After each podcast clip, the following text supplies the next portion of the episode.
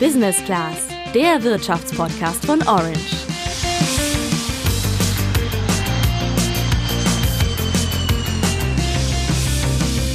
Wir schreiben das Jahr 1990. Ein Typ im Anzug mit Beatles-Haarschnitt, Riesenbrille und ja, Milchbubi-Gesicht sitzt vor einem Computer. Im Hintergrund ein Windows-Logo mit großen Pixeln.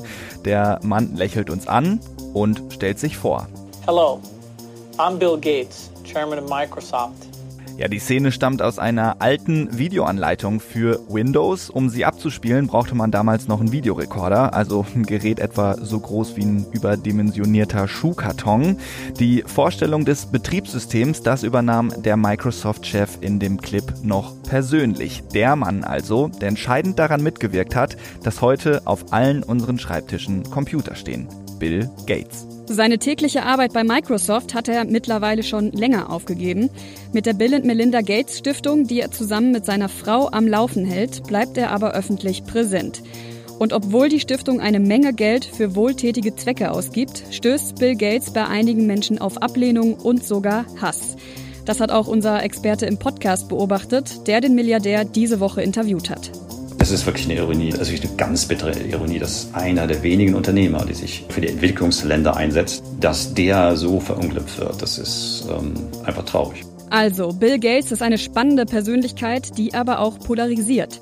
Wie er tickt und wie er wurde, was er ist, wie er mit den Verschwörungstheorien um seine Person umgeht und wo Kritik an ihm und seiner Stiftung auch berechtigt ist, das alles klären wir jetzt. Und zwar mit einem erfahrenen Kollegen, der Bill Gates schon viele Jahre begleitet. Ich bin Sandra. Und ich bin Julian. Bill Gates ist in der Corona-Pandemie ein gefragter Gesprächspartner. Diese Woche haben gleich mehrere große deutsche Medien Interviews mit ihm veröffentlicht. Ein Grund für das große Interesse? Mit der Bill and Melinda Gates Foundation investieren der Microsoft-Gründer und seine Frau nach eigenen Angaben mehr als 300 Millionen US-Dollar in den Kampf gegen das Coronavirus, allen voran natürlich in die Entwicklung eines Impfstoffs. Warum solche Investitionen für Unternehmen, die am Impfstoff Impfstoffforschen so wichtig sind, das haben wir in Folge 97 einfach erklärt. Ja, vor ein paar Tagen war Bill Gates dann eben in Deutschland und hat unter anderem mit dem Handelsblatt über sein Engagement gesprochen und es ging eben auch um den weiteren Weg aus der Corona-Krise. Mal kurz zusammengefasst, was hat er dazu gesagt? Ja, also er glaubt, dass spätestens Anfang 2021, vielleicht auch schon früher, mehrere Impfstoffe gegen das Virus zugelassen werden. Bis dahin fürchtet er aber, dass die Todesraten in vielen Ländern wieder ansteigen werden auf ein Niveau, wie wir es auch im Frühjahr schon hatten. Allerdings, wenn dann im Sommer der Impfstoff weltweit verfügbar ist, wird sich seiner Meinung nach die Zahl der Fälle dramatisch reduzieren und 2022 könnte die Pandemie dann überwunden sein. Also, der Weg aus der Pandemie sind seiner Meinung nach ganz klar die Impfstoffe. Okay, aber Bill Gates ist ja jetzt nicht nur Stiftungsgründer, sondern auch IT-Pionier und ganz nebenbei gilt er mit einem Vermögen von 115 Milliarden US-Dollar als der zweitreichste Mensch der Welt. Da fragt man sich natürlich, wie ist so ein Typ eigentlich drauf? Und das haben wir Thomas Jahn gefragt. Der war lange US-Korrespondent beim Handelsblatt in New York, begleitet Bill Gates schon seit vielen Jahren und hat auch jetzt das Interview mit ihm geführt. Wenn man mit ihm spricht, hat man nicht den Eindruck, mit einem äh, Milliardär zu sprechen, sondern eher mit einem Wissenschaftler oder einem sehr neugierigen Geist. Er ist sehr äh, fasziniert von, von Dingen und kann sich da sehr tief eingraben und hat ein unglaubliches Wissen. Also jemand, der sehr, sehr belesen ist. Ähm, ich glaube, er liest jede Woche, stellt er seine Bücher vor, die er liest. Er liest wahnsinnig schnell und nicht nur, er liest sie nicht nur, sondern behält das auch. Also er rattert sehr schnell Statistiken runter. Also es ist ein Mensch, der sehr rational ist, der ist unglaublich viel weiß und fotografisches Gedächtnis hat, wie ich glaube.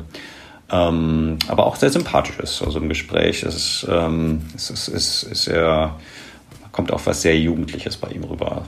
Also das klingt schon nach einem ziemlich nerdigen, aber dann doch eher bescheidenen Auftreten. Und das ist, finde ich, gar nicht mal so selbstverständlich, vor allen Dingen, wenn man sich mal die Vita von Bill Gates anschaut. Ja, blicken wir da mal genauer drauf und springen ins Jahr 1955. Da wird William Henry Gates Dritte, so nämlich sein eigentlicher Name, in Seattle geboren. Sein Vater war Rechtsanwalt, seine Mutter Lehrerin und ja, mit Informatik oder Naturwissenschaften im entferntesten Sinne hatten also erstmal nichts am Hut. Anders eben Bill. Der fing schon in der Schule an, sich für Programmiersprachen und Rechner zu begeistern. Erst hat er einfache Computerspiele programmiert, dann hat er mit gerade einmal 14 Jahren eine Firma gegründet, die Verkehrsströme untersucht. Ihm und seinem Freund Paul Allen hat das 20.000 US-Dollar eingebracht. Als erster Verdienst in dem Alter nicht so schlecht, würde ich sagen.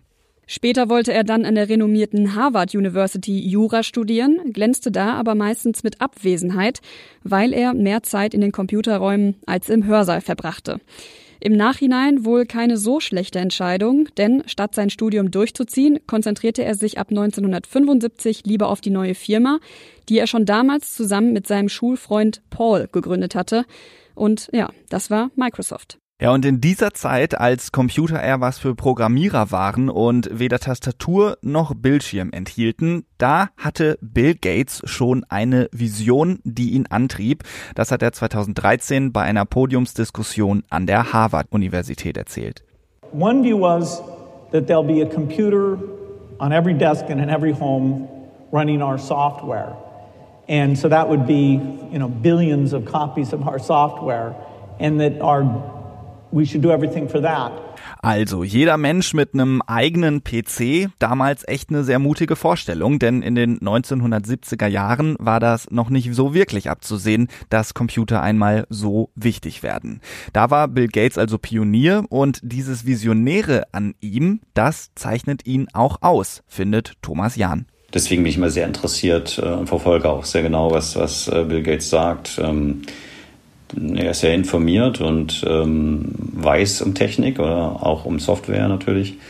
Ähm, aber er, er sieht auch den Wald. Also man könnte ja denken, man sieht den Wald nicht vor lauter Bäumen, weil man immer nur sein Produkt sieht, seine Software, sein, sein Update. Aber er sieht auch das Gesamte, das große Ganze und ähm, das erkennt man an vielen Vorhersagen von ihm. Ein entscheidender Schlüssel zum Erfolg für Microsoft war, dass die Firma Hardware und Software anders als viele Firmen nicht als eins gesehen hat, sondern sich auf eins der beiden, nämlich auf die Software, konzentriert hat. Und damit waren sie sehr erfolgreich. Die Firma wuchs in den 1980er Jahren weiter und startete dann in den 90ern mit Windows und Office endgültig durch.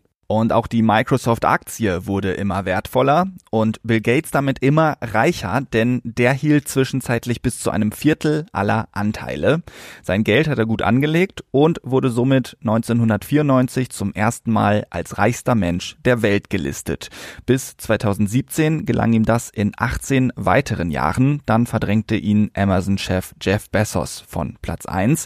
Aber zurück zu Bill Gates. So reich wird man natürlich nicht, wenn man sich nur gut mit Computern auskennt, sagte auch Thomas Jahn. Er ist nicht nur ein guter Programmierer, sondern auch ein guter Geschäftsmann gewesen. Und ähm, wie er diese Software in den Markt gebracht hat und ja, sehr, sehr viel Geld verdient hat, das ist schon eindrucksvoll. Aber auch bei Bill Gates lief nicht alles glatt. Zum Beispiel glaubte er erst nicht an den Erfolg des Internets, weshalb da Microsoft erst verspätet und dann zu einem sehr hohen Preis eingestiegen ist. Auch bei Suchmaschinen und Smartphones hat das Unternehmen den Anschluss verpasst. Dafür hatte Bill Gates bei einem anderen Thema ein gutes Händchen, nämlich bei seinem Ausstieg.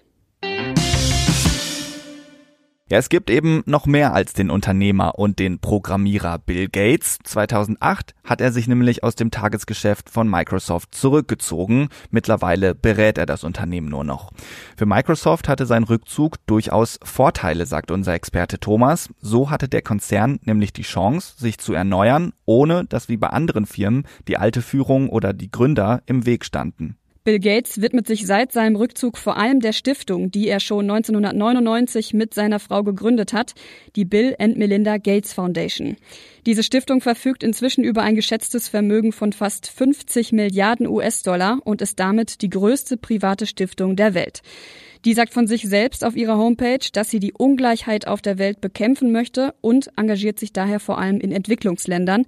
Ich finde, das ist ja schon ein krasser Schritt vom Microsoft-Chef zum Weltverbesserer. Warum Bill Gates das gemacht hat, erklärt sich Thomas so. Ich denke, dass der, der Entschluss, sich zurückzuziehen und was Sinnvolles mit dem Geld zu tun, ähm, ich denke, dass es sein Charakter ist, dass er im, im Herzen ähm, ein sehr guter Mensch ist und ähm, der ähm, zugleich rational sich angeschaut hat, ich habe so viel Geld, meine ähm, Kinder brauchen das nicht, das ist zu viel, ähm, was soll ich damit machen? Und ähm, dann äh, so genauso wie er früher dann eben gesehen hat, wo kann man die Software am besten äh, platzieren, in welchem Markt oder welches neue Softwareprodukt kann man platzieren. So hat er gesehen, wo kann ich mein Geld am besten anwenden, dass ich ähm, den größten Nutzen stifte. Konkret setzt sich die Stiftung in Entwicklungsländern zum Beispiel für landwirtschaftliche Projekte, eine flächendeckende hygienische Toilettensituation und für Impfungen gegen HIV, Malaria, Tuberkulose und andere Krankheiten ein. Ja, das klingt ja eigentlich sehr gut und umso bemerkenswerter ist es daher, dass Bill Gates bei manchen Menschen regelrecht verhasst ist und immer wieder im Zentrum von Verschwörungstheorien steht. Was er selbst dazu sagt, das klären wir gleich. Vorher schauen wir uns mal an, was da alles so über ihn kursiert.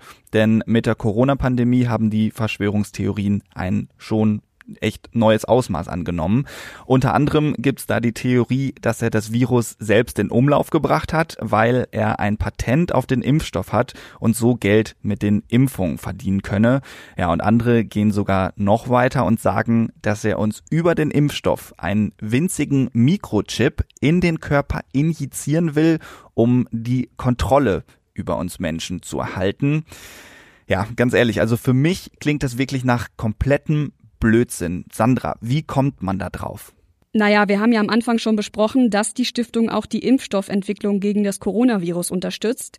In diesem Zusammenhang wurden teilweise Aussagen von ihm bewusst aus dem Zusammenhang gerissen und da drumherum werden dann solche Theorien gesponnen. Ein Beispiel, im April hat Bill Gates den Tagesthemen ein Interview gegeben und das hier gesagt. And this is a vaccine we're going to give to 7 billion people. Uh, so, you know, we can't withstand much of a, a side effect uh, safety problem. And yet, you know, we're going to make that decision uh, with less data than we normally would have. To go forward with this. Bill Gates will hier eine wesentliche Herausforderung bei der Impfstoffentwicklung erklären, nämlich, dass der Impfstoff schnell verfügbar sein soll, aber man sich keine großen Nebenwirkungen leisten kann. Einige Verschwörungstheoretiker konzentrieren sich aber eben nur auf den ersten Teil der Aussage, dass er davon spricht, dass alle sieben Milliarden Menschen diesen Impfstoff bekommen und interpretieren das als Beweis, dass es einen Impfzwang geben soll. Auf der Facebook-Seite Wissen ist Macht hat ein entsprechender Beitrag fast 1500 Likes bekommen. Schaut man aber auf die Fakten, dann sieht man, ein Patent für einen Impfstoff besitzt Bill Gates nicht und ganz ehrlich, damit ließe sich auch gar nicht so mega viel Geld verdienen.